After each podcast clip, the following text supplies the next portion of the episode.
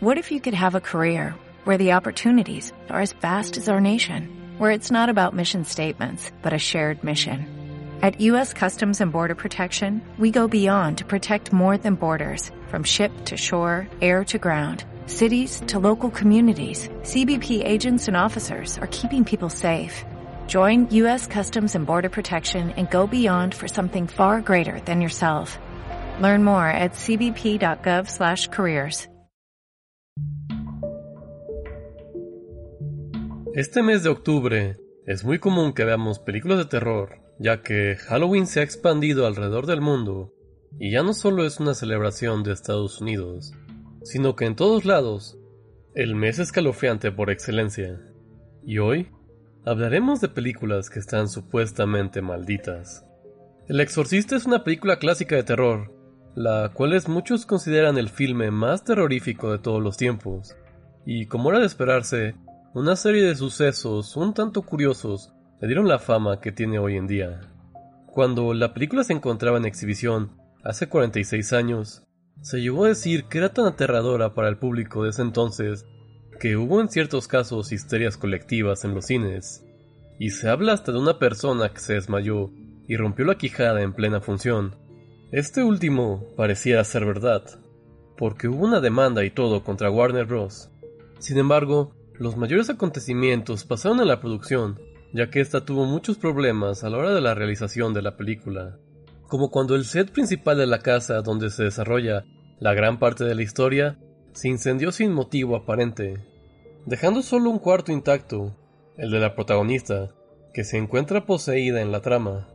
El director comentaría que de alguna forma una paloma destruyó una caja de circuitos, sin embargo, nunca se supo al 100% qué pasó. También hubo múltiples accidentes que causaron problemas a la actriz Ellen Burstyn o Linda Blair, que sufrieron lesiones por el mal funcionamiento del equipo mecánico.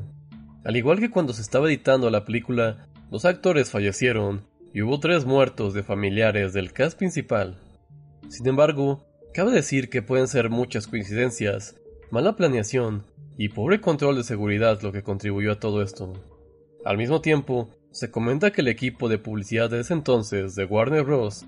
alentó estos rumores para darle un empuje a la película para generar más ingreso, lo cual funcionó, porque durante casi 40 años fue la película de terror más taquillera de todos los tiempos.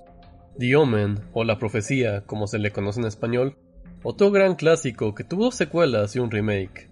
Y dicen los rumores que probablemente sea la película más maldita de todos los tiempos.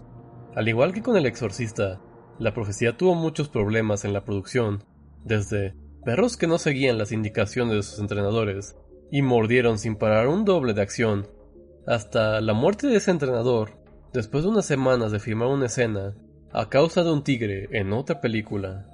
Otra cosa que sucedió es que en tres diferentes vuelos que tomaron los trabajadores para movilizarse a las filmaciones, un rayo les cayó a los aviones, un rayo por cada vuelo.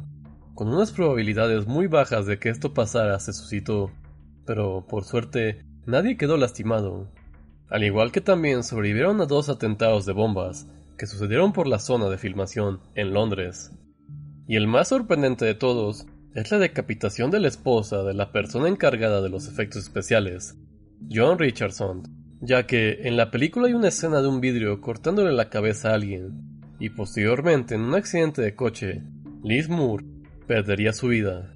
Eso ocurrió en viernes 13, y después de lo ocurrido, Richardson diría que recuerda haber visto junto a la carretera un cartel que decía Omen, que se encontraba a 66.6 kilómetros de distancia. El remake tendría también algo de maldición, ya que perdieron una parte importante de la película. Curiosamente, una donde se revela que el protagonista, Damien, tiene la marca del 666. El laboratorio donde se reveló el film Nunca había tenido un accidente tan grande, y hasta el día de hoy no se sabe qué fue lo que ocurrió. Igual, se puede decir que son coincidencias, y el de la muerte por tigre no es sorprendente porque trabajar con animales puede ser impredecible. En la zona de los bombardeos, era algo más o menos regular en esos años, por una organización llamada IRA, que en ese entonces hacía atentados terroristas. Pero, si es particularmente raro el último accidente, y una coincidencia muy grande que la esposa de esa persona que hizo esa decapitación terminara con el mismo destino. Y para terminar, hablaremos de Antrum, la que se ha publicitado como la película más mortal de todos los tiempos. Es supuestamente un filme maldito, y se dice que después de verla te mueres.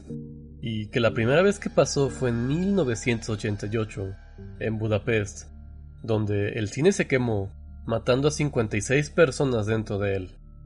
Se dice que estuvo perdida durante mucho tiempo hasta que en este año se encontró y se estrenó en Japón a principios del 2020. Y, sin embargo, en este caso podemos confirmar que es 100% falso, ya que los directores querían que se hiciera famosa y que le diera un empujón de publicidad a esa premisa. Sin embargo, algo curioso es que la película fue comentada mucho durante el Festival de Horror de Brooklyn, pero no se podían encontrar copias o nadie que la tuviera para exhibir. Se pensó que solo cierta gente dentro de la industria del cine la tenía, lo que añadió mucho al misticismo a la película. También es una película filmada como fan footage o filme encontrado, que es un género que se caracteriza por fingir que es un documental lo que realmente pasó, como por ejemplo el proyecto de la bruja de Blair o la primera actividad paranormal. Este 2020 salió una serie sobre películas malditas, donde hay muchas entrevistas con gente que trabajó en algunas de estas, y donde se debate a detalle si esto pudiera ser real o no, y realmente vale mucho la pena verlo ya que hay demasiados casos, y solo hablamos de dos y media película porque Antrum básicamente es ficción. Pero les dejo a su criterio si creer o no, si estas películas realmente se encuentran malditas. Y bueno, eso ha sido todo por esta semana, muchas gracias por escuchar. Un tema que es muy divertido de cuál hablar, porque en algunas películas hay muchas coincidencias muy raras, como por ejemplo la de la profecía que decíamos que hubo incidentes tras incidentes tras incidentes que pues no se pueden explicar, entonces sí es curioso. Y otras como me gusta mucho hablar de, películas de terror, también me gusta hablar mucho de películas de falso documentales de las que más disfruto ver, porque te pone como en los zapatos y dices, ah, podría ser verdad, o podría ser muy malas películas como VHS 3. Pero bueno, esto ha sido todo. Nos pueden seguir en nuestras redes sociales, arroba Tribunal Noche, en Twitter, o mandarnos un correo a tribunal de la medianoche gmail.com. Esto ha sido todo. Que tengan una bonita noche.